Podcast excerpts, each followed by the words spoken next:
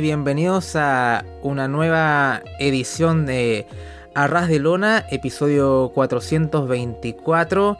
Le damos la bienvenida acá eh, en este episodio numerado ahora para hablar de NXT, de Great American Batch 2023. Em, también pueden escuchar este programa por ebooks, Apple Podcast, Google Podcast, Spotify eh, y por supuesto también en arrasdelona.com.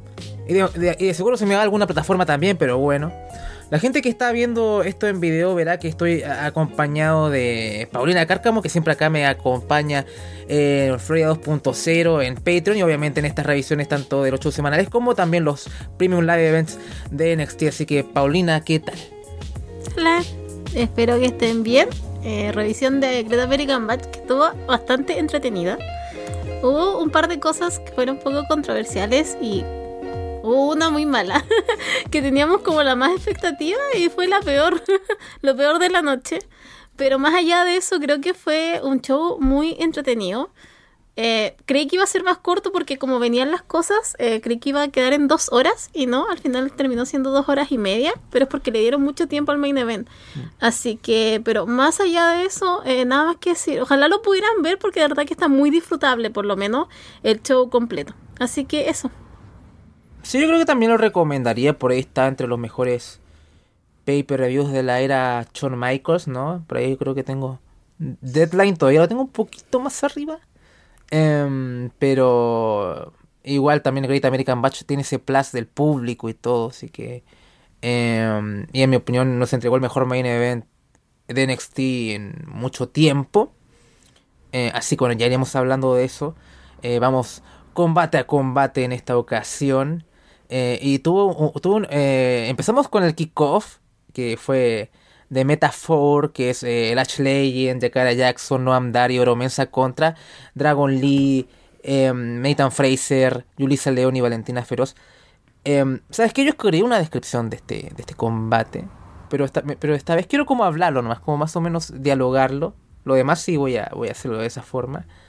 Eh, porque para mí fue una sorpresa bastante grata todo esto. Eh, yo incluso antes de ver el show dije, bueno, ¿para qué vamos a ver esta cosa? No o sea, como que, que relleno. Sé que es el kickoff, así que tampoco es un pecado un combate así. Pero esto fue muy disfrutable. Para mi gran sorpresa. Em, eh, de hecho, fue muy caótico por momentos también. porque como es mixto y entraba las mujeres, entraba los hombres, y estaba notando, había un momento en que pasaban tantas cosas que ya eh, ¿Para qué, no? ¿Para qué voy a seguir anotando? Además, el puto Nathan Fraser va a una velocidad endemoniada. Es, eh, es tremendo. Más encima, Dragon Lee em, creo que cubre a. Eh, ahora sí voy a, voy a buscar mis notas. Em, eh, creo que cubre a. A Dar. ¿Cierto? A ver, déjame, déjame, déjame buscar, ¿no? Esto me pasa por acá. Claro. Eh, Auro Mensa y conecta el destino de Naito. Así que fue, una gran sorpresa que hiciese ese guiño. No sé si va a adoptar el destino como finisher, me parecería eh, curioso, pero ahí lo hizo. Así que eso, eh, una muy buena victoria. Las chicas lucieron bien. O sea, Yulisa León y Valentina Feroz se movieron como un tag porque creo que son uno de los muy pocos tags genuinos en WWE. No está eh, Katana Chance o Casey Catanzaro, como la quieren llamar, y Kaden Carter, y de ahí ya hay como un cúmulo de, equipos que, que, son gente como individual que la juntan y ahí, pero Yulisa y Valentina siempre como que se proyectaron como equipo desde el comienzo. Así que se ve que eh, está. Se, notó mucho, ¿no? En contraste, por ejemplo, a Latch Legend y Yakara Jackson. Que Yakara fue la que menos como mostró, tengo que decir, como que quedé como. Mm, mm. eh, pero Latch eh, me sorprendió. O sea, no es que sea una, una actuación despampanante, pero no estos combates múltiples. Como que hizo lo suyo un poco, ¿no? Em, algún sus, spots de fuerza un poquito más y bien, ¿no? Así que mira que hasta con Latch le, damos un, pulgar arriba, así como tímido pulgar arriba, pero un pulgar arriba. Así que bien Latch, de a poquito vamos para arriba. Paulina, ¿qué te parece el combate? A mí me gustó bastante, eh, sobre todo porque los ocho estuvieron súper bien, eh, se acoplaron muy bien, el ritmo estuvo muy bueno. Duró 15 minutos, pero de verdad que, o sea, uno sabía que iba a empezar, eh, aquí empezó 7.35 y terminó 7.50, así que por lo menos los 15 minutos que tuvieron, los ocho lo supieron aprovechar súper bien. me gustó también que la primera mitad del combate el, el peso lo hayan llevado las mujeres eh, porque después ya cuando, bueno, se empezó a meter Nathan Fraser, Dragon Lee, Oromensa y Noam, eh, también me empezó a agarrar, pero me gustó mucho que primero se hayan concentrado en las cuatro mujeres y ya después dar paso a todo lo que tenía que ver con los hombres y con todo el tag mix que se da. Pero de verdad estuvo muy entretenido, buena manera de empezar. Con Lash Legend creo que es lo mejor que lo hemos visto porque la gente que ha escuchado el programa y no ha ido escuchando a lo largo de, este, de este tiempo que hemos estado haciendo Florida 2.0 nosotros siempre hemos, eh, hemos hecho el meme de Lash Legend, que es pésima. Es que es pésima. Eh, pero acá no se vio tan pésima. Y eso fue una grata sorpresa, porque las interacciones que estuvo no demoró hacerlo tres horas. El movimiento iba fluido con sus compañeras. Entonces creo que ¿Qué más podemos decir? Creo que, creo que se lució hoy día, por lo menos, Lash Legend. Hay un poco de temor con ese pulgar arriba, pero bueno, nos vamos a quedar con lo de hoy día y creo que estuvieron súper bien. Y aplauso para los ocho porque fue una buena manera de empezar este kickoff y por lo menos ya daba un buen pie para lo que se venía después en el show principal. Fue un pulgar de Orange casi, ¿no? Como tímido, ¿no? Como que ahí, un poquito. Pero por ahí vamos, ¿no? Sé que eh, veremos qué tal con, con Latch Legend en el futuro. Dios, cómo suenan los toretos. No sé si se escucha acá en el, en el micrófono, pero es irritante un poco afuera. Pero bueno, continuemos entonces con, con lo siguiente. A ver si alguien más se gana el sello de calidad de Paulina del sello no tan pésima. Eh, en, este, en este show, ¿no? Así que eh, continuemos entonces. Ahora entremos en, en, detalle con lo que es el show principal. Y la verdad, esto abre, con un video package o un code open o como lo quieran llamar, de, narrado por Cody Rhodes. Pero es más o menos lo que. A ver, ¿estuvo bien? O siento que ha habido mejores, ¿no? O sea, como el que más me gusta es el de Charlotte en Vengeance Day, ¿no? Todo esto como hablando de las rivalidades y, todo y todos ahí los luchadores presentándose, esa estuvo buena. O hay una de Paul Heyman con Heatwave o qué sé yo. Sí. Pero acá es como, sí, es, Cody Rhodes y habla mucho de, de, su My Father, ¿no? Que es la influencia de, de Dusty Rhodes eh, y Great American Batch y también obviamente la influencia que ha tenido Dusty en lo que ha sido NXT también. Eh, pero poco más, ¿no? O sea, como que no, nada muy Nada que me haya llamado demasiado la atención. Poco inspirado. Eso es lo que a mí me pasó. Porque igual lo habían promocionado bastante. Y como que estaba ahí, pero estaba su cuerpo.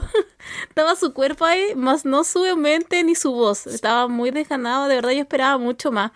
Pero bueno, yo creo que a esta altura hasta él puede estar un poco aburrido del papá.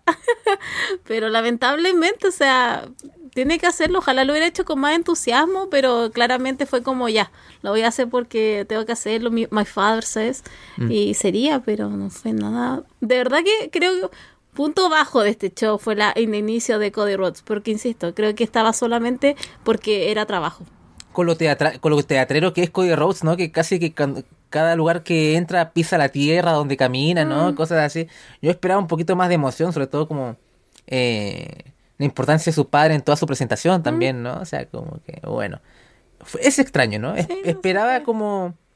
Esperaba que Cody fuese Cody y no fue tan Cody. Así que fue, fue muy decepcionante en ese sentido. Bueno, no deja de ser el video package de inicio, así que bueno. Mm. He visto mejores videos, e incluso hasta los especiales de, en, la, en USA Network, eh, que esto. Pero bueno. Continuemos entonces con el opener. Y me parece una buena elección para abrir esto, que es. Em, el campeonato en parejas eh, de NXT.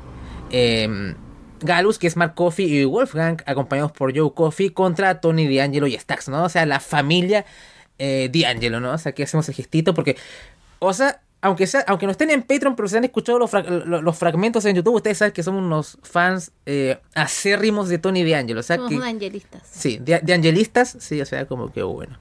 Eh, pero entremos un poco en el background de, cómo llegamos hasta aquí muy, muy concisamente, ¿no? O sea, como que Tony D'Angelo fue arrestado y obviamente hubieron ratas, ¿no? Que delataron a nuestro inocente eh, Tony D'Angelo. El hombre no ha hecho absolutamente nada malo, ¿no? O sea, como que queremos dejar eso muy bien en claro. Pero bueno, el hombre cayó injustamente en la cárcel y bien, al final eh, queda como Stax, que es como su, compañero inseparable, el, el underboss, ¿no? El, subjefe. Eh, trama una especie de plan para sacarlo de la cárcel y eh, obtener una oportunidad por los campeonatos en pareja de NXT, ¿no? Porque obviamente las ratas son Galus, que ellos fueron los que delataron a Tony. Entonces, más o menos, Stax, Stax convenció, y a ser convenció, convenció a, Joe Coffey a darle un combate, ¿no? Creyendo que Stacks iba a traicionar a Tony. Em, para después, es que ganaba eh, Stacks a Joe Coffey, eh, Tony D'Angelo iba, se iban a retirar los cargos eh, contra Tony y además le iban a dar una oportunidad por los campeonatos de NXT, ¿no?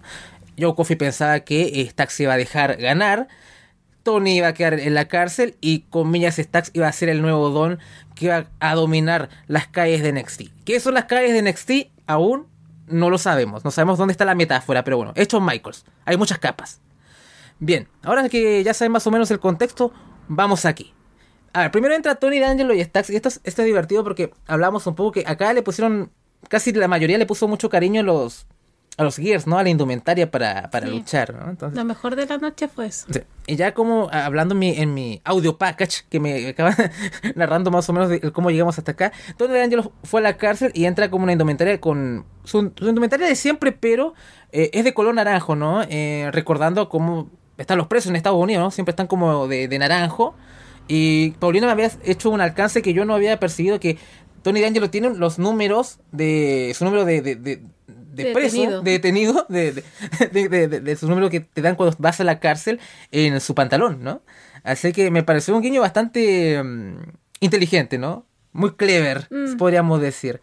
Eh, así que eso también eh, en el video aparecen como unas ratas, ¿no? Sí. Eh, un- una manada de ratas, no sé cómo, cómo lo llamaría, ¿no? Así, haciendo eh, referencia a Galus, ¿no? Que son las ratas que delataron a nuestro inocente Tony D'Angelo, ¿no? O sea, por favor, queremos dejar en claro eso. Nuestro don. Nuestro don. Bien, ahora sí vamos el- a, la, a la descripción del combate de lleno, ¿no? Así que bueno, Wolfgang y Stax abren los fuegos y Wolfgang eh, demuestra de inmediato su diferencia en poder, hace tag con Kofi. Stax logra responder y conectar una dropkick para darle el tag a D'Angelo. La gente corea Tony D. Y bueno, esto es interesante porque nosotros estamos condenados a ver estos shows semanales en el Performance Center, ¿no? El CWC. Y esta gente es rara, ¿no? Entonces como que la gente que podría estar over ahí no necesariamente está over en la vida real. Y acá la gente reacciona bastante bien con Tony, no es una reacción avasalladora, no, no es como que el no es que sea, eh, no sé, eh, LA Knight, ¿no? O sea, por decir una cosa, ¿no? No, eh, no lo es, pero lo reciben bien, ¿no? O sea, está funcionando de Babyface, e incluso hasta Stax recibe como cánticos en el eh, durante el combate, así que creo que vamos por el buen camino, así que vamos bien con eso. Pero bueno, continuemos con la, con la descripción. Eh, D'Angelo usa Stacks como arma, que es una parte de su ofensiva, ¿no? Como que siempre lanza Stacks. Sí. y, y lo estrella contra eh, Kofi. Ahora Joe Kofi, que es el, hermano de, ¿no? No está ahí participando, no es, no es un participante, no es el campeón de parejas Joe Kofi, ¿no? Intenta interferir. Galo se combina y empiezan a dominar a Stacks. Joe Kofi sigue interfiriendo, golpeando a Stacks fuera de la vista del referee. La gente corea Let's Go Stacks, ¿no? Vamos Stacks. Llega el hot tag de D'Angelo. Eh, el don de NXT derriba a Galus. D'Angelo conecta eh, dos belly to bellies a Kofi. Va por el Spinebuster. Después Tony va por la cuenta, pero D'Angelo ve que ve a Wolfgang acercarse, ¿no? Y lo evade. Y el impacto del ataque de Wolfgang va sobre su propio compañero. Así que como que ahí D'Angelo fue astuto. Superplex de D'Angelo. Stack se lanza en un diving headbutt sobre Kofi. Y no sé si la intención era un diving headbutt, pero fue lo que le salió, ¿no? O sea, eh, pero por lo menos no, quedó mal. Eh, Wolfgang rompe la cuenta. Moonsault de Wolfgang, pero Stax hace kick out. Joe, Caf- eh, Joe Coffey distrae al referee. Galus conecta su, su finisher, pero Tony logra romper la cuenta. Ahí lo, lo vimos, lo sudamos frío, ¿no? Como que, ah, ya, eh, distra- distracción del referee, Galus conectando su finisher. Afortunadamente, me- no, no pasó. Eh, D'Angelo le hace una powerbomb en ringside a Kofi, quien además cae sobre Wolfgang. Eh, Tony golpea, por fin usa su barra de fierro, su característica barra de fierro para golpear a Joe Coffey fuera de la vista del referee. Además, el maldito Joe Coffey siempre ha estado interfiriendo constantemente en el combate, así que en verdad fue justo. Mm. Eh, así que bueno, D'Angelo y Stax ejecutan su Bada Bink sobre Wolfgang y se lleva la victoria, se coronan nuevos campeones de NXT. Y además Florida 2.0 sigue vivo porque tomamos de reina el programa si es que Galus eh, retenía. Así que bueno, el programa sigue, Paulina. Pero era lo más, era el resultado más obvio, menos mal. Así que eh, partimos de buen pie el, el show. Carca. Sí, lo que pasa es que con Galus igual había pasado en ocasiones anteriores que igual era como lo más obvio que iba a perder y ganaban y retenían y todo se volvía un, un desgano porque no quiero caer en lo mismo, pero es otra vez Galus ganando que no mueve a nadie, no prende a nadie, entonces como todo muy complicado. Teniendo eso fuera ahora, em, por lo menos, ¿qué puedo decir? O sea, estoy contenta, ganó Tony D'Angelo, ganó Stax. Eh, creo que hace mucho tiempo creo que puedo decir que hay un cariño acá, por lo menos, para Tony de Angelo. Eh, no tanto, o sea, del público y aparte de management, porque le dieron una historia. O sea, hubo una historia eh, a largo plazo con todo esto de las ratas, con todo esto del, del complot, eh, con todo esto para que Tony de Angelo entrara a la cárcel y saliera. Entonces hubo una historia. y esto después llegó a buen puerto en una buena pelea porque de verdad, no es solamente Tony D'Angelo en un tema de personaje, sino que también es un tema de lucha. Y como también eh, hace muy buena pareja con Stax. Eh, claramente es su, es su. Está en un escalón más bajo en temas de poder en la familia. Pero eh, por eso es que lo tiras constantemente o Stack también se pone como escudo protector para Tony D'Angelo, pero funciona muy, muy, muy bien. Entonces, Estoy expectante a cómo va a ser ahora la, era de Angelo con stacks de campeones. Eh, no sé, pensando ahora que ellos son los baby faces, eh, quiénes van a ser los que van a estar, van a poner un pie adelante para hacerle frente a ellos. Pero de verdad, o sea, creo que era algo que se tenía que haber hecho hace mucho tiempo. Eh, qué bueno que llegó ahora en The Great American Match y que dure lo que tenga que durar, pero contenta por los dos, por Tony sobre todo, porque es uno de los que más ha avanzado en todo en estos dos años que está NXT, anteriormente en NXT 2.0.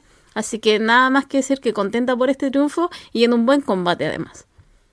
Sí, yo me pareció un, combate sólido, no es eh, un que te vuele la cabeza ni nada por el estilo, ¿no? O sea, pero creo que nosotros que estamos emocionalmente bastante involucrados con, con Tony fue muy satisfactorio ver como un payoff eh, una recompensa por fin al camino que ha, recorrido Tony y lo, que ha mejorado y que con un personaje que cualquiera podría decir podría ser un contra para cualquiera el tipo lo adoptó encontró su tono no porque al final esto es lo que pasa con los gimmicks de NXT no o sea cómo, cómo parten con algo tan absurdo y a veces los primeros pasos siempre son difíciles y es como, Dios mío, ¿no? Esto es, un, es una mierda. Y de pronto como le encuentran el balance, encuentran como el, el tono, lo hacen propio y Dios, ¿no? Te sorprende si al final eh, avanzan también. Mm. Eh, y yo era muy, por mucho que, amaba a Tony, era muy escéptico. Funcionará en el, en el main roster y ahora cada vez tengo menos, em, menos dudas, obviamente, si es que lo tratan de buena forma, porque una cosa es el performance, otra cosa es cómo lo trata el Booker también. Una cosa es Shawn Michaels, otra otra Triple H. Sí, no, Shawn, es superior a Triple H. Mm muy superior, ¿no? Y, lo, y, me alegra que varias gente esté dando cuenta gradualmente de esto, ¿no? Porque antes éramos como la, los tipos ahí solitarios en el desierto gritando show y todo eso. Em, pero yo creo que si la gente pone atención de verdad, te das cuenta que Shawn Michaels es superior. Obviamente el hombre a veces tiene unas salidas. Muy de él, obviamente. Muy, muy sí, o sea pero son, son mínimas. Y aparte, creo que igual son corresponden a un tiempo en el reselling, en donde él estaba y donde él aprendió. Pero hay otras cosas en donde es como muy hastiado, ah, es muy superior. Entonces, de verdad, cuando yo digo Booker of the Year, no es que esté bromeando, de verdad. Es, es realidad porque se dan muy, muy buenas cosas en NXT. Lamentablemente NXT ha caído en un, en un, en un punto en donde más prefiere gente reírse, no ver el producto. Eh, pero si uno lo ve y pone atención y sigue la semana, realmente te mm. encuentras con cosas que después, como en el caso de Tony D'Angelo, es un gran payoff. Sí, no, es que carga con el estigma de, de 2.0, pero creo que puso en, la mesa como los personajes y que nos, nos, podamos involucrar un poco y al final con, como hemos hablado muchas veces esto, ¿no? Llega acá el rostro un poco europeo y sube el nivel y no es solamente gente verde, hay gente con quien trabajar, ¿no? El problema es que siento que con las mujeres falta un poco eso, falta más chicas con las que estos prospectos puedan trabajar y evolucionar, pero a mí me gusta creo que tiene más valor para WWE esta encarnación de NXT que incluso Pick Black and Gold, ¿no? Em, Es lo que yo creo, no- al menos en un sentido de, de lo, funcional, la- lo funcional que es para la empresa y cómo hay una mejor sinergia también entre NXT y el main roster, en especial cuando la gente de arriba baja, en especial. Y bueno, Waller estamos viendo que le están dando bastante cariño y con razón, porque esto lo hemos dicho muchas Mm. veces, es un tipo bastante competente y es una muy buena apuesta también. Bien, no nos extendamos demasiado y continuemos con lo, con lo siguiente. Que es eh, Roxanne Pérez versus Blair Davenport en un eh, Weapons Wild Match. Mm, No sé si es, com- es, es- es un combate de, de armas salvajes, es un combate salvaje de armas, no sé, pero es un hardcore Yo match creo- con ¿sabes armas. lo que yo ¿Ah? creo que esto tiene que ver con porque estaban en Texas. ¿Mm? Creo que viene de ahí, tiene, tiene que venir de algo propio de Texas, que nosotros no lo entendemos obviamente porque no estamos en el contexto cultural, pero creo que tiene que ver algo con eso, con lo de que estaban en el en Texas. En la estrella solitaria. Puede ser, igual tuvimos un, un Weapons Wild Match no hace mucho entre Gigi Dolin y JC Jane. Mm. Y bueno, este fue mucho mejor. Realmente mucho mejor. Y se supone que Gigi y JC tienen un trasfondo. Y de hecho, el feudo en sí, como lo que era segmentos, es mucho mejor que todo lo que nos mostró Blair Roxane en su mayoría. ¿no? Lo, lo problema es que Gigi y JC se, ponía, se subían al ring y ahí se caía todo.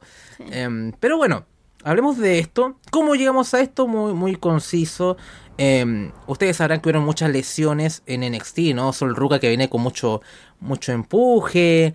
Nikita. Nikita Lyons, Wendy Chu, ¿no? Em, hasta la streamer. Que, extraño la streamer. Podrían ocupar a la streamer así Sí, como. la streamer no necesariamente estaba luchando, estaba sentada. Podrían haber, la- podrían haber tenido streameando por mientras y eh, porque lo hacía bien y, era un buen elemento narrativo para, para hacer referencia a rivalidades o cosas así, pero bueno, qué lástima. Por último ahí da- eh, comía tiempo en pantalla. Em, pero bueno, al final, em, obviamente las consecuencias de, de estos em, de estas lesiones fueron se disfrazaron como ataques, ¿no? O sea, más allá de negligencias tal vez en la manera de entrenar, imagino, porque Ya, todo- pero quedamos en eso, quedamos en que están simplemente fueron lesionadas por. Sí, al final fue eh, eh, la que perpetró todos estos ataques en el estacionamiento, en el infame estacionamiento de NXT, fue Blair Davenport, ¿no? Y al final eh, se enfocó también eh, su furia en Roxane. Y bueno, toda esta historia desemboca en que Roxane, para equiparar a Davenport, tiene que sacar esa agresividad, ¿no? Entonces, nosotros no somos muy fan de la historia porque ya habían tratado de hacer esto mismo con Cora Jade y era, co- era como volver a esto de nuevo. Pero bueno, aquí llegamos a... Hay un par de segmentos divertidos, ¿no? Un, un brawl en el estacionamiento, eh, perdón, en el, Supermercado. en el supermercado y cosas así. Así que, bueno, cosas pintorescas que pasan en NXT. Por lo menos algo de sabor le pusieron. Y Blair Davenport creo que ha estado haciendo buen- un buen papel de villana acá, al menos. No sé. Sí, no, estaba bien. Así que bien. Eh, ya que llegamos, el- les dimos contexto, vamos eh, al combate en sí. El combate comienza de manera algo abrupta porque claro, Roxy entra, viene con un outfit un poco como de Street Fight, ahí como tejano, Sí. ¿no? Como ahí con Tejano y americano. un poco así. Además es el estado natal de Roxy, así que la gente está... Es una de las personas más over de la noche por, Dejo. por su condición por su condición de tejana, digamos. Así que bueno, ahí se, se abraza con el público, ¿no? En su entrada y de pronto eh, entra Blair Davenport desde el público porque está eh, como disfrazada, ¿no? Está como con una capucha ahí pasando piola como parte del público y empieza a atacar a Roxanne y ahí empieza como el combate. Que estaba la mamá y la hermana. Que estaba la mamá y la hermana, que ese es un tema bastante divertido Sí. en cierta forma, ¿bueno? Ok, Pérez eh, comienza a ganar momentum porque viene con esta agresividad y el ímpetu y, y etcétera. Eh, pero Davenport le da la vuelta usando un bote de basura para detener el tope suicida de la Roxy. Y ahí logra recuperar el control del combate. Golpea con la silla a Roxane. También de- aprovecha de increpar a Booker T, que es como mentor de Roxane, ¿no? Para los que no sabían. Davenport saca un marcador para... Estos marcadores para... Le puse marcador para, para marcar vaquitas, ¿no? Pero, pero lo que se usa ahí en la agricult en la ganadería, En la perdón. ganadería. En la ganadería, ¿no? Para marcar animales, ¿no? Que a fuego, al rojo vivo. Muy tejano. Muy tejano, sí. Lamentablemente no estaba el rojo vivo eso, No. ¿no? Pero se usó como armarca. Sí. Así que bueno, al final eh, Blair, eh, Blair sigue golpeando a Roxanne con la silla y se burla de la madre de, Roxy, que está ahí en primera fila, junto a la hermana menor de Roxy. Y parece que nadie le dijo a la hermana de Roxanne que las luchitas falsas son falsas. que no saca de acá. Pero Yo- son falsos. O sea, cuando ella veía NXT y veía a Apollo Cruz teniendo visiones, Ella él- creía. ella, creía. Y ella creía que podíamos, que ella, que por nosotros podíamos ver las visiones de Apolo Sí. Cruz Y ella también creyó que Bron Breaker también podía romper esa, las visiones, ¿no? Sí. Porque Bron Breaker rompió las visiones de Apolo. Claro. Me encanta. Bien, continuemos. Eh, Bien, al final, eh, Davenport, eh, perdón, Blair mete a Roxy en un bote de basura y usa este marcador eh, para golpear al el bote de basura que está ahí Roxana adentro, ¿no? Eh, ahí como que la hermana está como ahí sufriendo porque al pobre Roxy le están dando no consejos. Davenport sigue su asedio y mete otro bote de basura. La gente canta, vamos Roxy. Roxanne comienza a duras penas a repeler un poquito la ofensiva de Davenport, pero no dura mucho. Después, Blair asfixia a Roxanne delante de su madre y hermana, ¿no? Con esta con una correa que tiene un, un cierto protagonismo en este combate. Roxy toma una voy a decir una campana tejana, estas campanas como grandes, ¿no? Ustedes creo que Ya saben. ustedes saben. O si no, ahí ponen en comentarios cómo se llama esa cosa, ¿no? Es un- una campana grande. Sí. Bueno, al final golpea a Blair con ella. Después Roxy usa esa correa con la que Davenport la estuvo castigando y comienza ahí el comeback de ella. Roxane saca una mesa y tú sabes que la gente pide mesas por cualquier cosa. Así que la- es como... Un- insoportables. con Sí, sí, es, es horrendo. Pero bueno, Davenport eh, empieza a juntar eh, sillas en el centro del ring. Roxy, que está cerca, va por el Pop Rocks, pero Blair logra bloquear. Davenport eh, estrella a Roxy contra el bote de basura, porque hay varios botes de basura por ahí. Roxy y Blair eh, se enfrentan en el apron. Roxy conecta una running knee sobre Davenport y pone a Blair sobre la mesa. Pérez sube a la tercera cuerda y se lanza en crossbody y conectan Davenport y la mesa se rompe para alegría de, de todos nosotros. Y bueno, al final, los compases final del combate, ya en el ring, Roxanne conecta el Pop Rocks eh, y Davenport aterriza sobre las sillas que había puesto ella previamente en el centro del ring, porque ustedes saben que la ¿De qué arma cae? Sí, nadie sabe para quién trabaja una y otra vez. Mm. O sea, para qué me esfuerzo, si al final, bueno, eso es como, eso es como la moraleja que me, ¿para qué voy a construir una torre si al final yo me la termino comiendo? Eh, no lo sé, pero bueno, al final Roxy se lleva la victoria con un Pop Rocks. Eh, a mí me parece un combate muy divertido. ¿Qué te parece a ti, Paulina? A mí me gustó bastante. Ustedes saben cuál es mi opinión de Blair Davenport, pero como le dije al Andrés durante el combate, creo que me estoy haciendo fan. Aparte, el gear de ella estaba precioso hoy día, porque obviamente eran pantalones, era la parte superior y tenía como una especie de mallita. Eh, muy bonita, con mucho brillo, así que estaba precioso también. Eh, y durante el combate también me gustó que el primera etapa que haya estado Blair Davenport. Me gustó que haya ella ha estado este ay, se me fue la palabra, que haya estado dominando, haya sido la dominante en ese sentido eh, contra Roxane. Y ya después, cuando se pone al frente de la hermana y la mamá, Roxane como que toma toda la fuerza y eh, empuja a Blair Davenport y comienza a, a tomar ahí las riendas de la lucha y ya después, obviamente, con, con, el, con su victoria. Pero me gustó mucho por lo menos en ese sentido. Tenía menos fe, sí, pero es una cosa personal que puedo decir tenía contra Blair Davenport porque ya me ganó. Eh, me ganó un poco. Vamos a ver qué hace después. Pero por ahora me ganó bastante, así que nada que decir, de verdad. Creo que fue un buen combate, estuvo entretenido, duro. Creo que igual le hubiera quitado dos minutos. Pero eh, más allá de eso, eh, también creo que está, estuvo, estuvo muy bien por parte de las dos chicas que sin título de por medio lograron, un, una, lograron una gran lucha y una gran historia también. Sí, yo me, me divertí bastante viendo esto. Así que no, no, no lo sentí largo, creo que lo sentí justito, al menos, al menos yo. Em, era como decíamos en la previa, por lo menos yo pensaba que ganar Roxy por un asunto de, más allá de la historia, de la agresividad y todo, como que necesitamos babyfaces fuertes para que se puedan enfrentar a Tiffany en el futuro, así que como que por ahí va la vuelta. Buena actuación de Davenport, espero tenga protagonismo en el futuro, necesitamos gente como ella en el roster, o sea, siempre se le alaba un poco a Shawn Michaels que le da bastante tiempo a las mujeres, o sea, como había una, una imagen, un tweet que había como seis storylines simultáneamente donde o son de mujeres o por lo menos mujeres participan en dichas storylines.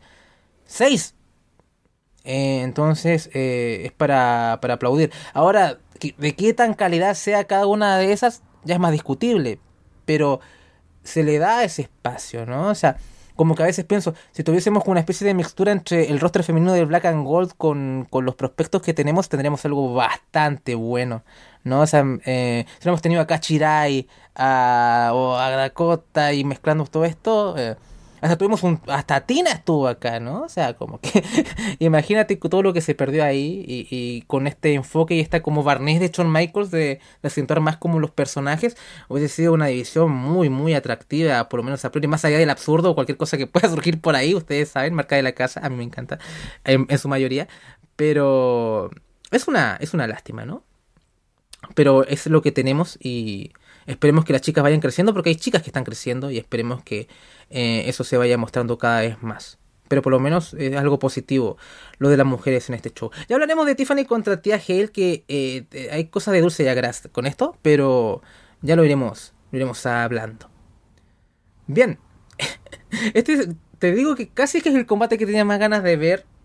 Y esto es Baron Corbin contra Gable Stevenson. Y ustedes saben que ya Stevenson lo firmaron hace ya, ya un par de años, nada por este programa de Next in Line, medallista de oro olímpico. Y tenemos un Baron Corbin que ya está en NXT hace un tiempo y nos está dando lo, lo mejor de su carrera. Básicamente, llegó Shawn Michaels e hizo lo que Triple H y, y Vince nunca pudieron hacer más que sea un tipo legítimo y no un chiste, ¿no? Entonces, eh, vamos con el, con el combate y Baron Corbin, eh, como llegamos un poquito hasta acá muy, muy rápidamente, Baron Corbin como que desechó todos sus gimmicks anteriores, ¿no? Es como esto de... Pasó como por una crisis de identidad y bla, bla, bla, bla, bla, ¿no? O sea, y habló de quemar todos los barcos, ¿no? O sea, como ya no más Happy Corbin, ya no más... Quiere transformarse en otra cosa, ¿no? Y debuta con un nuevo tema de entrada. Que estuvo bien, quiero escuchar, darle sí. otra oída, pero, pero, pero creo que me, me, me, fue amigable al oído al menos. Tengo que, que darle otra. No, aparte porque, perdón, pero se sintió nuevo, se sintió el nuevo Corbin. Sí, también está como el burn, como de quemar los barcos, entonces por ahí va como la, eh, la catchphrase y demás parece por mm. ahí. Tenemos que ver un poco más de esto, a ver si es que hay un, algo distintivo más allá de, de, de algo visual. Mm. Pero si no es tan así, tampoco me molesta, ¿no? Porque por lo menos lo que he visto en promos de él me ha gustado y bueno. Estando en NXT, en este ambiente, se ve más, más importante al menos. Eh, Stevenson entra como una especie de llamarlo singlet quizá, como esto un poco de... Un poco muy de, del equipo como de, de, de wrestling, ¿no? Amateur, sí, no, un poco así como ese tipo de vestimenta con la banderita ahí de, de Estados Unidos. Y esto fue muy interesante. El público aquí fue muy interesante. Sí, sí. Y Dios, que gracias. Qué bueno. Qué bueno. De verdad que esto es lo que más agradezco del público que estuvo hoy día en vivo. Sí, bueno, a ver. Vamos a, a la descripción, ¿no? Eh, hay eh, cánticos de Let's Go Corbin ya de, de, inmediato, ¿no? O sea, el planeta está sanando de a pocos. La naturaleza. La naturaleza sana. Corbin eh, comienza dominando el combate y Stevenson comienza a conectar sus primeros golpes. Gable, eh, Gable va por el ankle lock, pero eh, Corbin llega a las cuerdas. Stevenson conecta un German suplex en ringside. Corbin estrella a Stevenson contra el poste. Posteriormente, Corbin envía a Gable Stevenson contra el esquilero y conecta una serie de golpes. Cánticos de Baron Corbin. Los comentaristas enfatizan que como que bueno, Gable Stevenson es como su primer combate, está como en un nuevo mundo, otro planeta, bla bla bla bla. Y bueno, y además se enfrenta también a esta nueva versión de Baron Corbin, ¿no? Un poco. Stevenson conecta una serie de suplex, ¿no? Y empieza el dominio de él y la gente abuchea. y hay cánticos de túneles Angle. Sí. Maravilloso. y bueno, comienza el brawl en ringside y el combate termina en conteo fuera, count out. Y la gente empieza a corear bullshit, ¿no? Es tremenda mierda. Eh, estoy de acuerdo. Los oficiales y referees tratan de detenerlos. Y debo decir, más allá del final de mierda, el brawl post-match me divirtió un poco, ¿no? Porque al final estaba Stevenson golpeando a los oficiales, a la seguridad, Corbin también, y un caos. Y al final eh, Stevenson como creo que eh, estrella a Corbin contra sí. la um, barricada, me parece. Mm. Y ahí como que lo, lo, lo, tiene ahí quieto y se ve como un Stevenson con medias triunfante.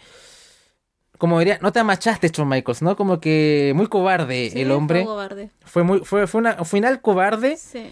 Eh, mucho, previo a este de combate estaba mucho ese factor de, bueno, eh, Kurt Angle, eh, perdón, este Baron Corbin retiró a Kurt Angle eh, y podía retirar a otro medallista de oro olímpico en su debut. Además, con todos los rumores de que puede seguir eh, yendo por los Juegos Olímpicos o volver a ir por algún campeonato nacional mm. de wrestling amateur o qué sé yo. Era bueno, ¿no? Hubiera sido mm. un buen pie para este nuevo Corbin. No sé, no sé si retirar a Gable Stevenson, pero por lo menos alejarlo si es que Gable pensaba en Seguir con en seguir con su carrera de wrestler en amateur, ya sea en las Olimpiadas o en, en, en la NCAA. O sea, ¿no? no era retirarlo en eso, sino que retirarlo de la W. Sí, No porque- quería que se ya siguiera en la W. Sí, porque la historia de Corbin era, bueno, ¿sabes qué? Si quieres saca 10 medallas de oro o gana tus campeonatos ahí, pero tú acá, no, No. no, no. O sea, eso era como un poco la, la historia. Mm. Pero bueno, a Stevenson no lo voy a criticar tanto en su primer combate. Y más encima lo tiraron ahí en un Premium Live Event y demás. Creo que estuvo correcto en lo que en el contexto que está. O sea, yo no... Tiene algunas cositas que, que luce bien, pero, o sea... Obviamente es tibio, ¿no? O sea, el combate de él es tibio, pero es obvio. O sea, es su primer combate. O sea, como que siento que no, no quiero ser duro en absoluto y no voy a ser... eh, hay que verlo crecer. si es que. Amáchate, Andrés Bamonde. No, no me voy a machar porque aquí no. ¿Por qué voy a tratarlo como la. re- No, no, no fue un desastre el tipo. Cuando sea un desastre, es su primer combate, ¿no? O sea, como que, ¿qué quieres que te diga? El final fue cobarde. Creo que aquí ya se los damos al Booker y es como el, el verdad- el- un- el punto negro más pronunciado del show. Em, Paulina. No, ¿qué más puedo decir? O sea, HBK no se quiso mojar con nada. No se quiso mojar con un Corbin que directamente ganara a Gable Stevenson. Y eh, tampoco quería quemarse con toda esta reinvención de Baron Corbin para que en su primera lucha pierda. Y qué más puedo decir que la palabra cobardía, sí, eso fue. Además, yo creo que todo esto lo hicieron porque creían que Gable Stevenson iba a llegar como era americano. Creyeron que el público lo iba a amar y se iba a rendir ante él. Y no pasó. De verdad que fue. Porque nosotros tenemos una visión porque vemos Performance Center, ve- vemos NXT todas las semanas y no había pasado eso. No había sucedido eh, el- la, la instancia en que llegara Gabriel Stevenson y se escucharan pifias y que se escucharan los boo. Y esta vez pasó. Y pasó frente a Baron Corbin que la gente lo amó y gritaba el nombre de Corbin.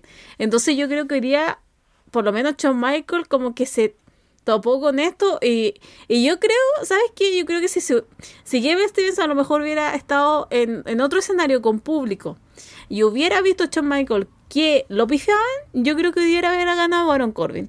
Pero ellos tenían la noción de que Gable iba a llegar, insisto, como un héroe americano y que no, al público que iba a estar no le iba a gustar que perdiera.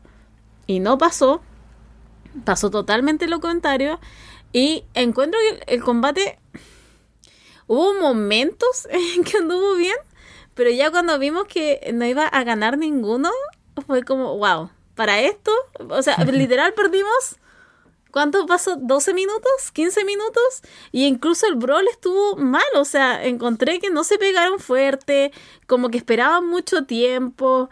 Eh, no sé, encuentro que eh, desde que terminó y se, ese count out, eh, creo que todo fue para abajo. Y fue una pena porque de verdad que tenía ganas de ver este combate, esperaba que fuera algo bueno.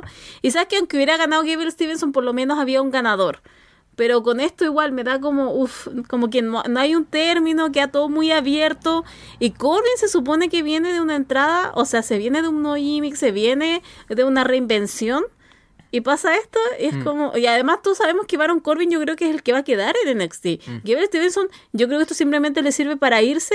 Y bueno, en su primer combate en NXT, no perdió, empató. Entonces, mm, sí, fue eso. Fue un Shawn Michaels que no se quiso mojar con nada, no se quiso quemar. Y después se dio cuenta de la reacción de la gente que a lo mejor podría haber hecho otra cosa que dejar al público contento. Pero creo que, honestamente, creo que esto fue como el punto bajo de la jornada. Y es una pena porque, insisto, era un combate que se estaba esperando y era un combate que se tenía ganas. Sí, eh, más allá de que ah, yo por lo menos disfruté el, el, el brawl, eh, bien bajito el combate dentro de lo que fue.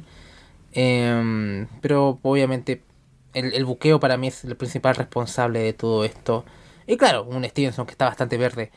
También, ¿no? O sea, es, es lo que es. Veremos qué pasa más adelante. Ojalá que estas reacciones negativas de Stevenson en, con público real haga pensar que lo junten con su hermano Damon Kemp y eh, con Charlie Dempsey y Drew Gulak y podrían hacer un stable bastante interesante ahí. Veremos qué pasa, a ver si, lo reconsideran, porque ahí que esté en el Performance Center y le griten USA y demás, como que no, no es sano para él. Incluso otra vez esta reacción negativa no le agrada al bueno de Gable Stevenson. Como ven, como son de piel delicada la, gente que viene de fuera, ¿no? Mira, hay Ronda Rousey como que, que, siempre como que sufrió con eso, ¿no? Em, o Logan Paul también, ¿no? Que intentó hacer babyface a toda costa, estuvo como, como casi dos años tratando de hacer babyface hasta que por fin se dio cuenta que no, ¿no? O sea, como... Pero independiente de eso, eh, veremos si es que Stevenson le afecta mucho las reacciones del público esta noche o no, si- y a ver si es que lo reconsidera y a lo mejor en verdad termina retirándolo que Baron Corbin independiente de, del resultado de, del resultado de hoy. Tengo mucho interés cómo es la psique del señor Stevenson porque eh, el hombre todavía está como en sus 20 y a lo mejor jura- juraba que con su medallita de oro como que el camino iba a ser fácil, ¿no? Es que igual, pues esa es la culpa de los que están arriba y también Mm. se lo presentan fácil. Es como que, por eso te digo, no es solamente un despertar para Gabe Stevenson, sino que también para Shawn Michaels. Hubiera tenido esta reacción, hubiera visto otra cosa, a lo mejor el resultado habría sido distinto. Pero ellos mismos en su cabeza y en la cabeza de Gabe Stevenson hicieron creer que el público lo amaba, lo idolatraba. Y no es así, no es tan fácil en algunos casos. Bien, ya veremos lo que sucederá con el señor Stevenson más adelante. Si no, la cárcel está esperando. Bien, continuemos entonces. Mackenzie Mitchell entrevista a Lara Valkyria, que le preguntan sobre su combate con Rhea Ripley esta semana, que fue un buen combate, eh, y que Rhea Ripley obviamente ganó. Y dice que este combate la dejó sedienta además, ¿no? Y que estará muy atenta a lo que puede pasar en el combate por el campeonato femenino de NXT. En esto aparece JC Jane, quien ataca a la era, porque bueno, JC ha estado en feudo con, con la era Valkyrie este último tiempo y, poco más. Eh, no sé si quieres agregar algo continuamos. Continuemos entonces. Esto fue un tremendo goce, Dios santo, porque esto fue el campeonato norteamericano de NXT. Triple Threat. Dominic Mysterio acompañado de Rhea Ripley se enfrenta a Wesley Mustafali. Dios mío, cómo gocé esto. Ali y Wesley ponen sus ojos en Dom, eh, quien, retro- re- quien retrocede a ringside. Rhea pide eh, el campeonato norteamericano NXT, ¿no? El título. Rhea se pone como escudo entre Ali y Dom, pero Wesley aparece por detrás de Dominic, así que Ripley le dice eh, eh, que, entra al ring y al final tanto Wesley como Mustafa Ali castigan entre los dos simultáneamente a Misterio. La acción se enfoca entre Wesley y Mustafa Ali. El combate comienza a ganar eh, en ritmo cuando tenemos aquí los, los workers más, eh, más sólidos. Los retadores intercambian golpes en el centro del ring. Wesley y Mustafa Ali luchan arriba de la segunda cuerda, pero llega Dominic y los empuja, arrojándolos hacia ringside. Dominic va por los tres amigos eh, ante Mustafa Ali. Logra conectar dos, pero llega Wesley que eh, hace que evite el tercero. Ahora Dominic va por los tres amigos sobre Wesley. Otra vez solamente puede conectar dos. eh, pero de pronto Dom toma tanto a Wesley como a Mustafa Ali al, mismo tiempo para conectar el tercero, ¿no? Pero no, no le va bien al bueno de Dominic y al final entre mm, Wesley y Mustafa Ali hacen los tres amigos, ¿no? En, en, en manera conjunta, ¿no? Asistida, podrías decirlo. Eh, así que estuvo bueno ese, ese spot. Eh, bien. Em, Ali aplica una sumisión, una sumisión, hablando de sumisión simultánea, aquí podríamos decirlo, eh, tanto a Wesley como a Dominic. Don pone a Wesley en posición para el 619, el 619, pero a- Ali conecta una super kick en Dominic y otra para Wesley. Ambos caen sobre la primera cuerda y ahí está el spot listo para que Mustafa Ali se suba a la tercera cuerda y se lance en 450, pero ¿qué pasó? Dom esquiva y Ali se estrella de lleno contra el apron. Un spot bastante Sí. duro. Sí, Bastante duro, sí, como que igual quedamos un poquito preocupados, Sí. pero Misterio va por el roll up, eh, porque Wesley todavía queda como impactado con el bump de, de Mustafa Ali, ¿no? Eh, entonces, Misterio va por el roll up, pero Wesley hace kick out. Eh, Wesley va por el tope suicida y conecta sobre Dom. Eh, Rhea intenta atacar a Wesley, esto es cuando se pone muy divertido esto. Eh, Rhea intenta atacar a Wesley, pero este evade. Entonces, Wesley intenta ir por un suicide dive, un tope suicida, como lo quieran llamar, pero Rhea se interpone, ¿no? Y dice, bueno, Wesley pensó fuera de la caja y se lanza en tope con giro. Y, y en ese y en medio de ese salto pasa sobre Rhea y termina conectando en Dominic. Eh, Rhea Ripley enfurecida conecta un rip, o sea, toma a Wesley y le hace un riptide sobre la mesa de, comentari de comentarios, es maravilloso. Y la gente grita holy shit. Eh, Rhea envía a Wesley dentro del ring. Dom cubre, pero kick out. Eh, la gente corea This is awesome. Dom golpea a Wesley con el campeonato norteamericano, pero Wesley hace kick out, como que el espíritu de Johnny Gargano como que bajó y poseyó a Wesley en estos momentos. Casi como que escucho Rebel Heart en mi, en mi cabeza. Dom sube a la tercera cuerda, pero Ali se lanza en dropkick. Ali va por el 450 y conecta sobre Wesley. Em, va por la cobertura, pero Rhea Ripley lo arrastra, ¿no? Lo toma en las piernas y lo arrastra fuera del ring, eh, evitando ese conteo. Dom entonces aprovecha sube la tercera cuerda, conecta un, frog splash bastante bien ejecutado. Eh, uno, dos, tres y Dominic se lleva la victoria reteniendo el campeonato de NXT. Qué maravilloso. Esto es... Aplaudo, aplaudo. casi me paró, la verdad, pero para qué exagerar. Eh, eh, esto como que la mala, el mal rato que pasé con Stevenson y Corbin como que se me pasó de inmediato. Esto fue... Se compensó bastante. Sí, sí, sí, sí, sí, como que lo remedió bastante. Fue maravilloso. Así que esos son los combates recomendados. Sí, no, de verdad. Sí, es que sabes que la dinámica entre Ria y Dominic es una de las mejores cosas eh, que, que he visto en las luchitas en mucho tiempo, ¿no? O sea, como que esto fue lo que salvó al Judgment Day, esto es lo que... Y no es solo que esto salvó a Dominic, sino que también elevó a Ria, ¿no? O sea, mm. como que no es que llegó el Judgment Day y elevó a Dominic y todo esto, sino que también eh, la dinámica entre Dominic y Ria benefició a ambos y los mm. potencia tan bien y tienen tanta química que, casi que uno los chipea, ¿no? O directamente los chipea. Así que, eh, ¿qué más? Sigue Dominic, eh, campeón norteamericano de NXT. me encanta que esté acá en, acá, acá en NXT, ya lo hablamos un poco en, en 2.0, esto de...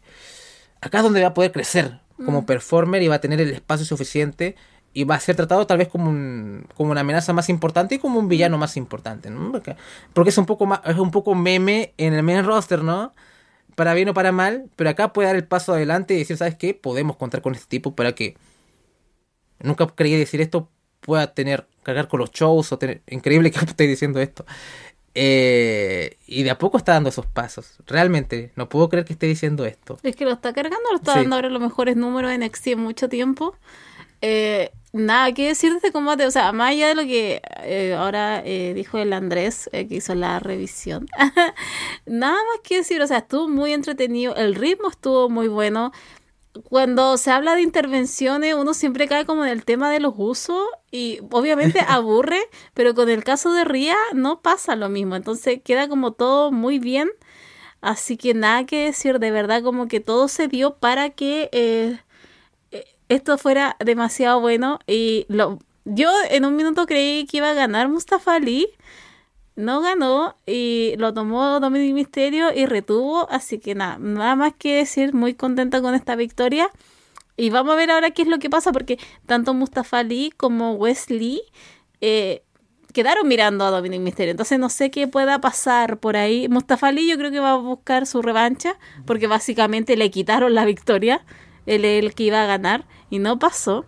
Así que, pero bueno, Vamos a ver qué es lo que pasa, pero contenta con, la, con el combate, contenta con el ganador y nada, feliz. sí, realmente uno de los recomendados.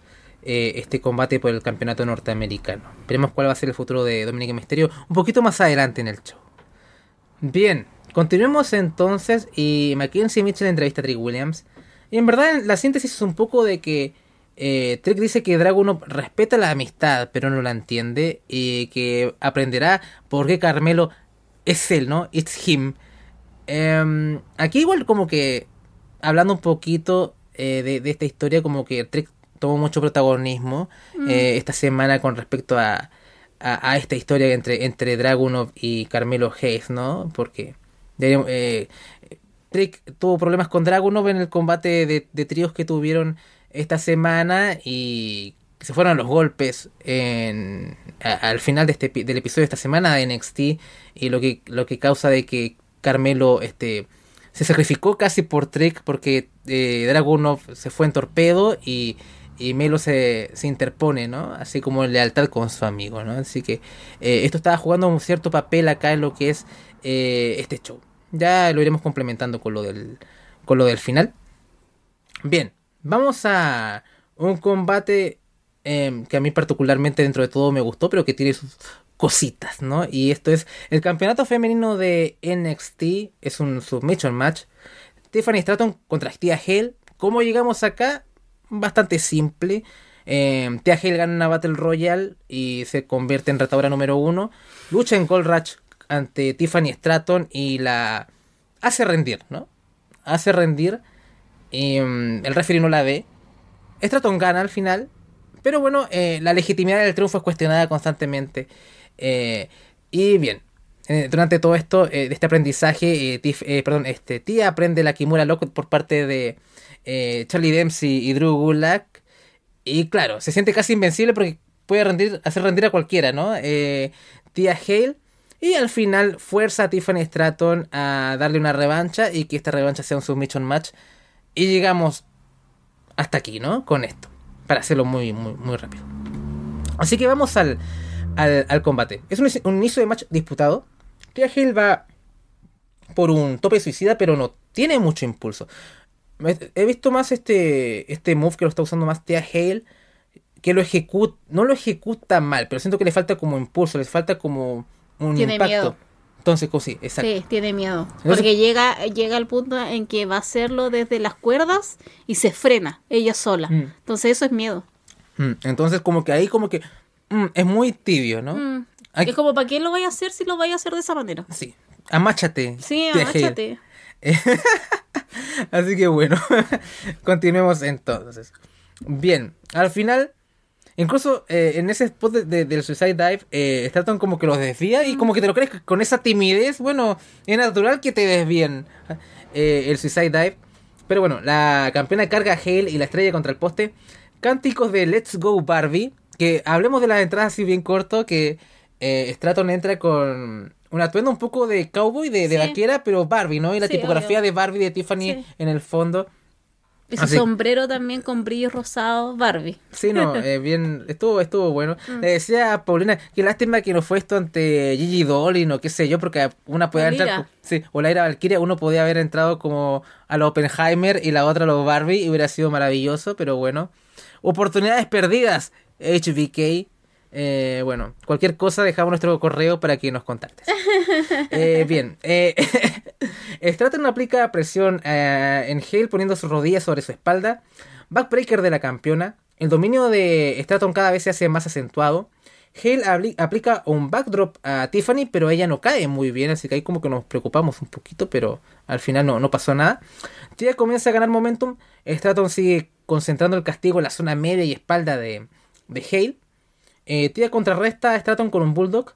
Cánticos de Let's Go Tia y Tia Sox, aunque mm, los cantos positivos eh, predominan sobre los negativos.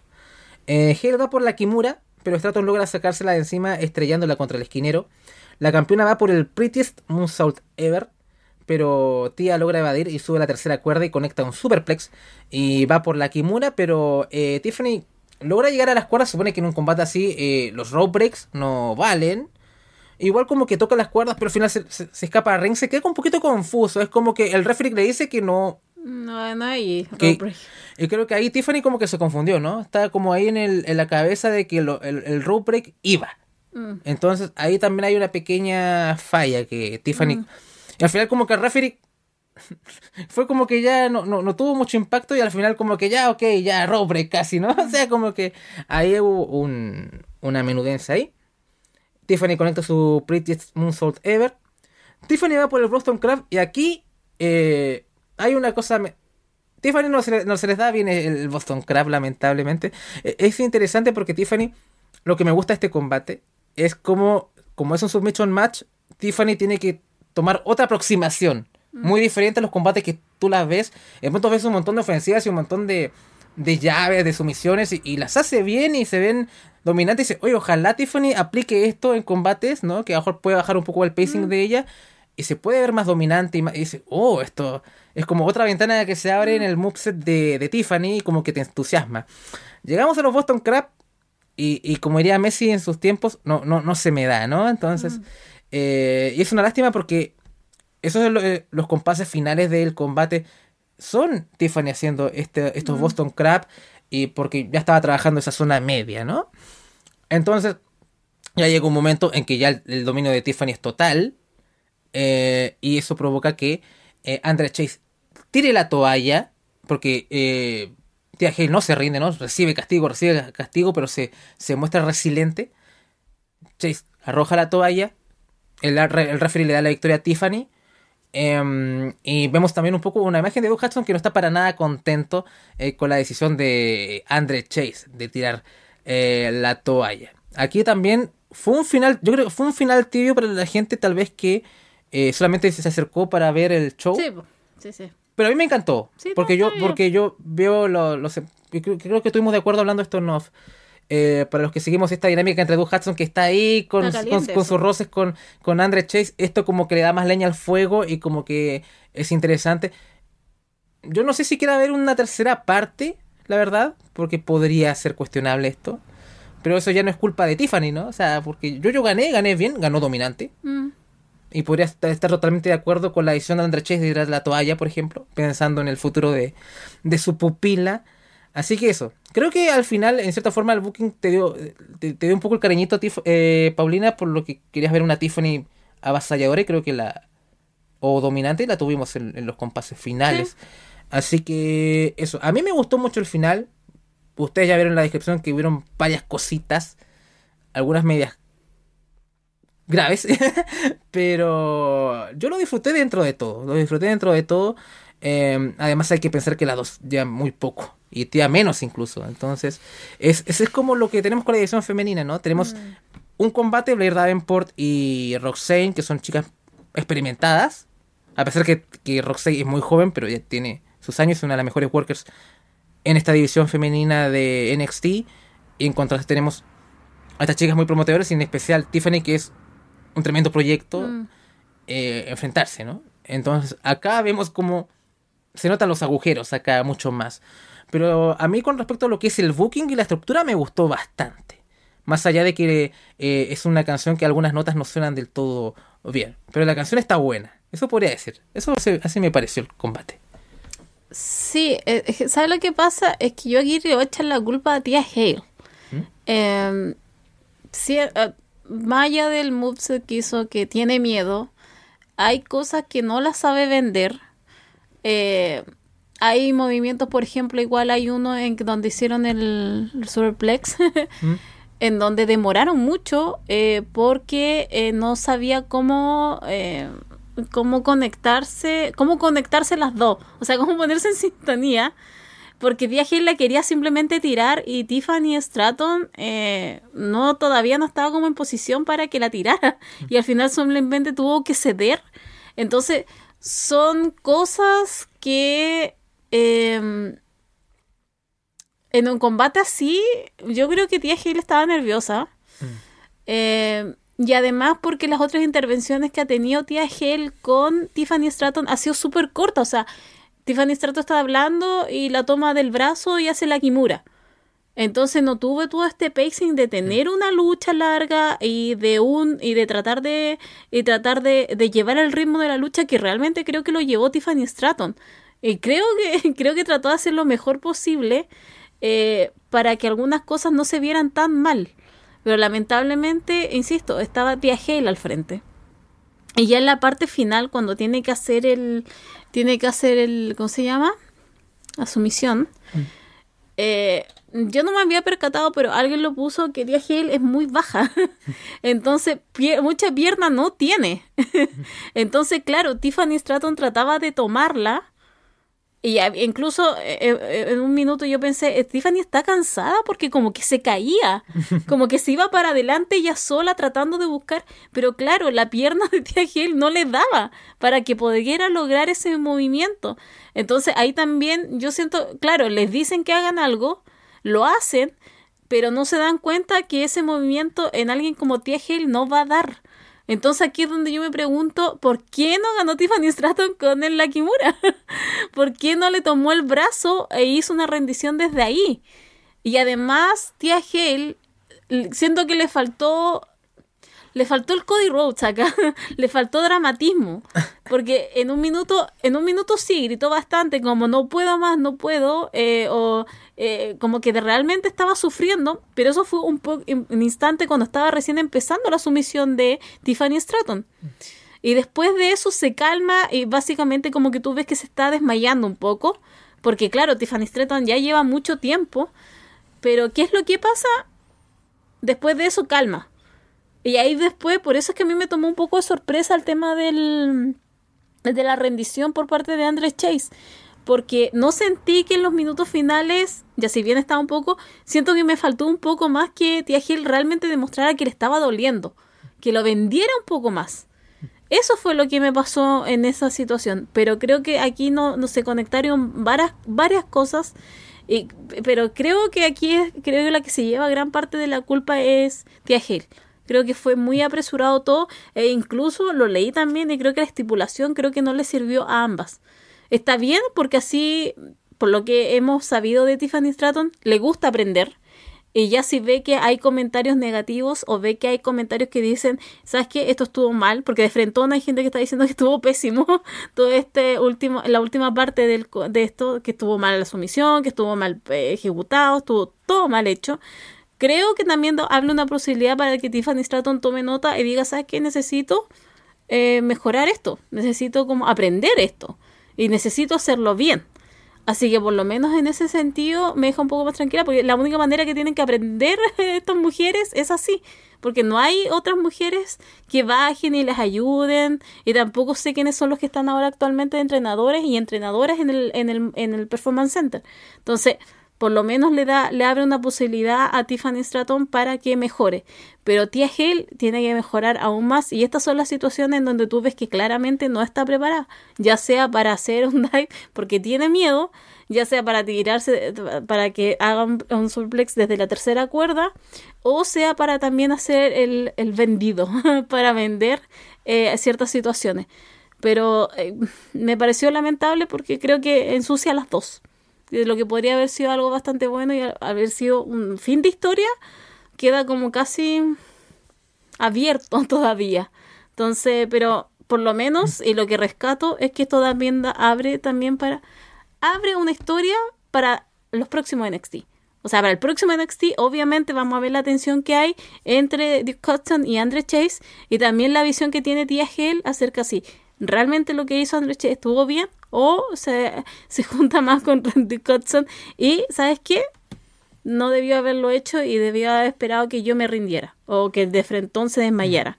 Pero creo que fueron varias cosas que un poco manchó toda esta situación, pero vamos a ver de aquí en adelante qué es lo que pasa y con Tiffany Stratton va a tener que va a tener que buscar algunas maneras de, de remediar toda esta situación y de aprender para llevar un combate así eh, porque la mujer sigue siendo en las partes que tuvo que hacer atlética, que tuvo que hacer su, su salto en, la, en el Prettiest Moonsault Ever, le salió excelente. Ese no es un problema para Tiffany Stratton y aparte está agarrando como el ritmo de llevar el combate.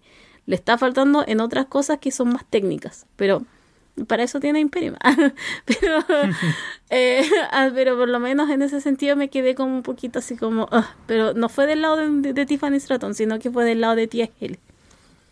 Sí, un poco agridulce el combate. Me da un poco de pena por tía también. Mm. Porque a lo mejor la echaron a los leones muy rápido. Sí, eh, Entonces, eh, poco más. Mm. Em, pero como dices, creo que mm, con respecto a lo que es el, la estructura del combate, es lo que, cómo lo formularon, o sea, como lo, eh, las notas y la partitura, creo que me gustó bastante lo que querían hacer. Eh, o la intencionalidad del combate y el final también por lo que acabas de decir, ¿no? Para nosotros que vemos los programas como que nos da mucho interés para ver hacia dónde va todo lo de Chase University. Que están bastante over, así que mm. eso me, alegra también bastante. Em, así que eso, ya iremos viendo eso en futuros eh, episodios de Florida 2.0, así que la gente que nos apoya en Patreon, que esté atento y los que estén interesados, den un granito de arena para que eh, eh, a ras de lona la, la, maquinita continúe, ¿no? Así que ya estamos cerca de los 10 años, eh, así que eh, mucho de que estemos ahí es gracias a la gente que nos apoya por esa pie. Bien, continuemos con lo siguiente. que esto también estuvo muy divertido. Y es eh, Rhea Ripley y Dominic Mysterio se encuentran con Dragon Lee en backstage, ¿no? Y Ripley le dice a Dragon Lee que es un wannabe de Rey Misterio, ¿no? Que es como un, un intento de Rey Misterio para hacer como la traducción un Es poquito. como otro más que quiere Otro. ser como Rey Misterio. Sí. Eh, dice, más o menos, ¿no? Y Dragon Lee dice que es un honor tener cosas de Rey porque él es una leyenda, pero no te confundas. Yo tengo mi propia historia. Espero que la termines, eh, Dragon Lee, ¿no? Pero bueno, ¿y tú sabes quién soy yo?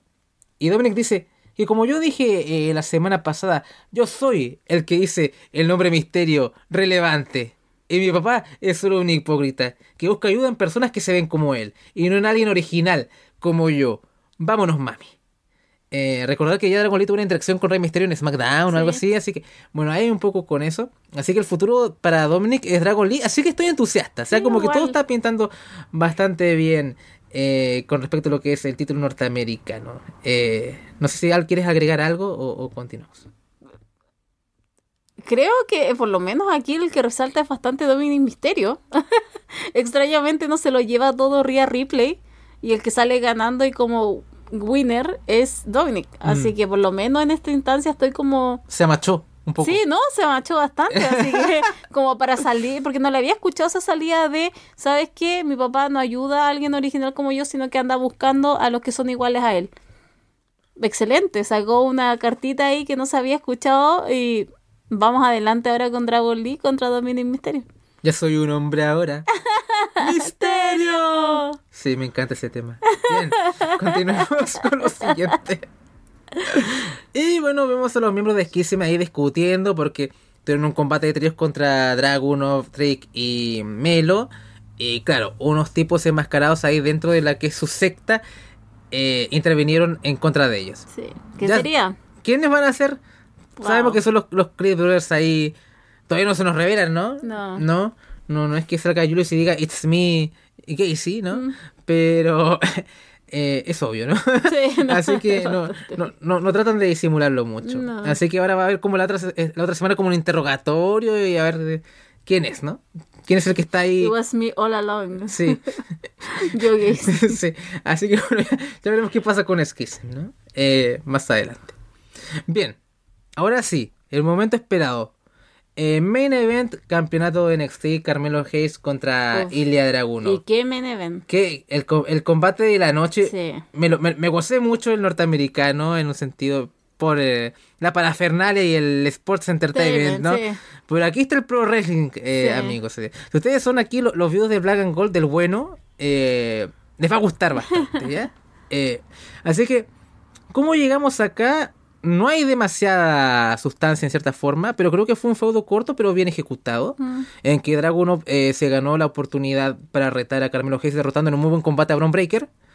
Y em, han tenido eh, sus, sus careos. Y está el, el factor Trey Williams, que yo ya hablé un poco anteriormente, ¿no? De este roce que ha tenido con Dragunov. Y eh, cómo Carmelo se sacrificó también un poco eh, para evitar las em, la animosidad entre, entre Trick y, y Dragunov. Pero al final es muy competitivo y hay respeto entre ambos, ¿no? No hay... Más que nada está el factor Trick Williams que está ahí pululando que uno podría decir a lo mejor va a marcar la diferencia y en cierta forma sí la marcó. Eh, y ya iremos en detalle con eso, ¿no? Así que bueno, Carmelo Hayes contra Ilya Dragunov. Ambos luchan por el control.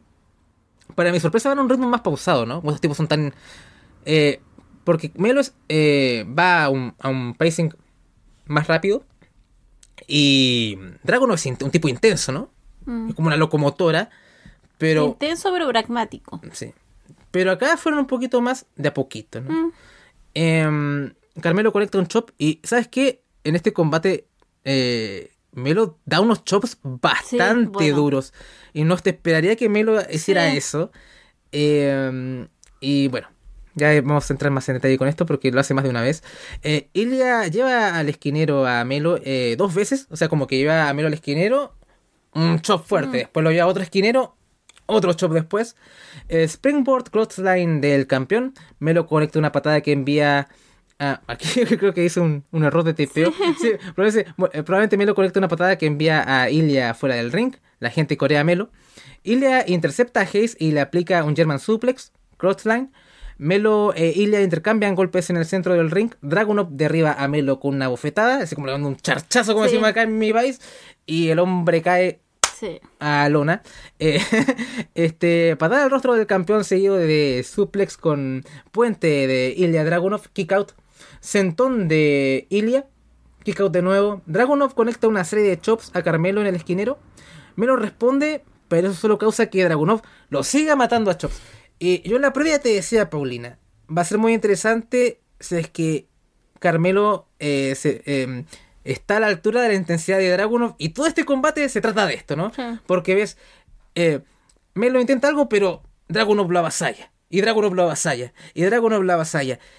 Y después ya cuando Melo se logra poner al, al nivel, el combate empieza a explotar y es un- un- un- una maravilla. Eh, entonces continuemos eh, con esto. Entonces digo, eh, Dragunov, como dije, conecta una serie de chops que lleva a Carmelo al esquinero. Melo responde, pero solamente causa que Dragunov lo siga metrallando a chops como había dicho antes. Trick trata de darle ánimos, ¿no? Como que toma el campeonato de NXT Trick y como que tú eres el campeón y vamos y, y todo. Es, es básicamente una arenga, no, no la tengo como en mi cerebro qué es lo que le dijo exactamente, así que no voy a inventar. Eh, Hayes hace lo posible por igualar la intensidad de Dragunov, pero es insuficiente, como decía. La gente corea NXT eh, Tilta Weird Facebuster de Melo. Eh, el campeón ataca la zona media de Dragunov. Ilya eh, contesta con chops, perdón. Clothesline del campeón. Eh, Codazos de Dragunov. eh, al cuello. Eh, un poco lo Blackpool Combat Club, ¿no? Así como ta, ta, ta, y ahí. Eh, pero Hayes también responde. También al cuello.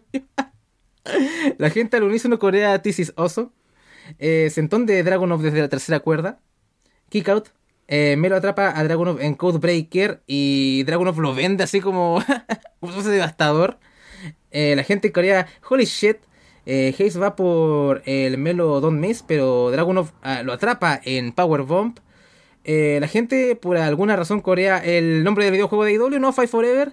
Dragunov va por el Superplex de la tercera cuerda, pero Melo lo revierte en Codebreaker. Eh, Dragunov hace kick out. La gente corea NXT. Eh, aquí está aquí está la arenga de Trick, ¿no? O sea, aquí Trick lo motiva mostrando el campeonato de NXT. Me, me traspapelé un poquito. Así que vamos, van a la refriega. Sean fuertes intercambios. Dragunov va por el torpedo en ringside, pero termina conectando en Trick. Pero aquí justo estaba anotando y justo vi el, el- el torpedo eh, conectar. Entonces, quiero preguntarte a ti, Paulina. eh, ¿Trick como que se fue para proteger a Carmelo o fue un accidente? No fue para proteger a Carmelo. Ah, lo tira. Sí, porque Lo bueno, tira. porque Más a un lado. Ah, ya. Porque Carmelo protege a Trick eh, en el, el episodio de esta semana de NXT y acá Trick en otra muestra de amistad le devuelve como el favor a Melo, ¿no? Es un poco... Es como el Taxi Tony de nuevo, ¿no? Sí. Eh, bueno, Melo mete a Dragunov dentro del ring. Ahí sí va por el Melo Don't Miss, ¿no? Ese diving eh, leg drop desde la tercera cuerda. Y conecta en Dragunov, en Dragunov, perdón. Y para llevarse la victoria, el show cierra con eh, Carmelo Hayes y Trick Williams triunfantes ante una mirada como impotente de Ilya Dragunov. ¿Qué te pareció este main event, Paulina? Todo muy bueno, todo muy bueno. Bueno, no es para nadie es desconocido y un secreto de que yo quería que ganara Ilya, pero no ganó Ilya. eh, pero tampoco me enoja que haya retenido Carmelo. Creo que se lo ganó. se lo ganó a, a Chops. Eh, nada más que... Es que de verdad, o sea, búsquenlo. Ya, si no van a ver el show, por lo menos busquen este combate que Mm. estuvo muy bueno. Y después de, cómo estuvo toda esta situación de Carmelo, de lo mucho que se dieron, de lo duro que se dieron, eh, nada más que decir, de verdad, estuvo intenso. eh, lo único que eché de menos y siento que me siento un poco jugada por HBK fue todo el tratamiento que tuvo mm, con Trick Williams. Creo que ese fue como ese fue como el punto de como que me dio rabia. Fue como, ay, tanto que esperé que Trick Williams fuera un, fuera un factor importante y al final terminó siendo cualquier cosa. No terminó siendo nada, simplemente que hizo eso. Protegió en el momento preciso a Carmelo Hayes. Pero simplemente fue eso. Pero eso fue lo que me enojó nomás, pero, pero más allá de eso, insisto, muy buen combate, muy buen pacing, muy buenos golpes y Carmelo Hayes creo que demostró porque es el campeón de NXT frente a alguien como Ilya que es. Ya sabemos cómo es. El hombre no tiene combate malo, es increíble lo de Dragunov. Pero ya llegará su recompensa, ya llegará su título. muchos está hablando de que, van a que lo van a subir. No sé si estoy tan segura de eso por ahora. Eh, pero vamos a ver qué es lo que le prepara el destino a Ilya Dragunov y sobre todo a Carmelo Hayes, que vamos a ver qué es lo que, qué es lo que le espera a él y quién puede ser su próximo retador. Quédate, Ilya, por favor. Yo no veo el main roster, por favor, quédate. Eh, no, es que no, es que siento que no tiene lugar ahora. Sí, eh, a mí me encantó este combate. Eh, en mi opinión es como el mejor main event de NXT desde Finn Balor vs. Kyle O'Reilly, el primero, primer match que tuvieron. que era fue brutal de y ha pasado tiempo de eso, un par de años, para que llegue un main event de un calibre así, ¿no? O sea, como cosa como takeover que mm, de, los buenos tiempos. Así que mm, por lo menos eh, me dejó bastante contento. Tal vez eh, a mí el, rol de Trick me gustó, de hecho. Tiene sentido y es orgánico y no me sacaron un tour del culo porque sí. Porque no tiene sentido, sobre todo después de lo que hizo eh, Carmelo. Así que me gustó, de hecho. Em, ya veremos si es que algún día los separan. Yo quiero que no. creo que se potencian mucho ambos. Ya lo hemos hablado bastantes veces esto. No, no, no creo que les, les haría bien a ellos. Em, pero creo que como combate individual y hablando desde el, solamente el combate, em, puede que el pequeño, la décima menos sería que eh, como fue el sacrificio, eh, la victoria de Melo no fue lo contundente que uno quisiera, eh, viendo esto como un combate individual, ¿no? O sea, como que, como vemos la mirada de Dragon un poco impotente, como que a lo mejor tenemos secuela, ¿no? O sea, como una cosa de que en verdad ahí tal vez quizá, a lo mejor algunos podrían ponerse, tal vez en, en No Mercy que ya, ya se ha anunciado que se va a celebrar ya, no, no tengo la fecha, pero en septiembre. septiembre. Bueno, ahí será, ahí nos estaremos viendo.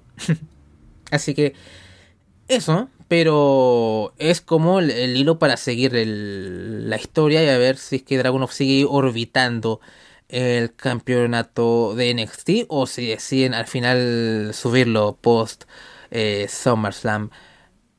A mí me encanta Dragunov y como digo, solamente de, mi corazón egoísta que no ve el main roster, eh, lo quiero acá. Pero claro, eh, no lo vamos, no le vamos a cortar las alas. No te vamos a cortar las alas, Silvia, si es que deciden subirte. Así que eso, recomendado. Es un show dentro de todo, creo que es bastante recomendado. Es un show digerible también. Incluso es dos horas y media o menos. Además, ustedes saben, todo esto es como video package y cosas por ser. Quedan dos horas. Sí, al final queda, se lo saltan y queda dos horas o dos horas poquito más y es muy muy digerible, muy entretenido e incluso en sus puntos bajos no es eh, no es difícil de ver, ¿no? Entonces es como es como eso. Eh, es lo que ha sido NXT hace, hace un tiempo ya. Así que creo que les dejamos la recomendación y es como de los, dos de los mejores pay-per-views de la era HBK de seguro.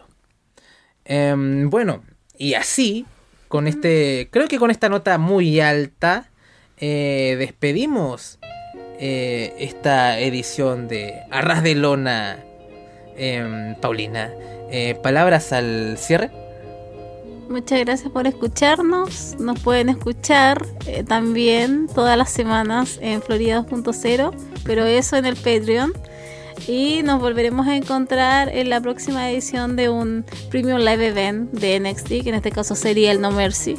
Eh, y eso, vean el show, de verdad no se van a repetir porque estuvo muy bueno en los combates, excepto el de Baron Corbin, obviamente. y vean también el de Tiffany Stratton con Tia Hell para que tengan su propia opinión y vean insisto, que tengan su propia opinión acerca de lo que pasó ahí. Pero ah, del resto, de verdad, es recomendado todo el show. Pre-show también. Así que nada más que decir con NXT. Excelente show. El show va, nada más que decir. Muchas gracias por escuchar nuevamente y ahí nos estaremos viendo. Sí, realmente el show va, amigos. Así que eh, únanse a Patreon. Y si no pueden, siempre pueden aportar con un like, un comentario. Eh, que sea constructivo si no les gusta, si les gusta, comenten también, así que eso es. Y lo bueno en la comunidad de acá de Lonato, pues en su mayoría es muy sano y muy... Eh, siempre es grato hacer estos programas semana a semana, así que bueno, eh, disfruten de todo lo que les ofrecemos, tanto en abierto como en Patreon. Así que de parte de Paulina Cárcamo y Andrés Bamonde, nos despedimos y esperamos verlos pronto.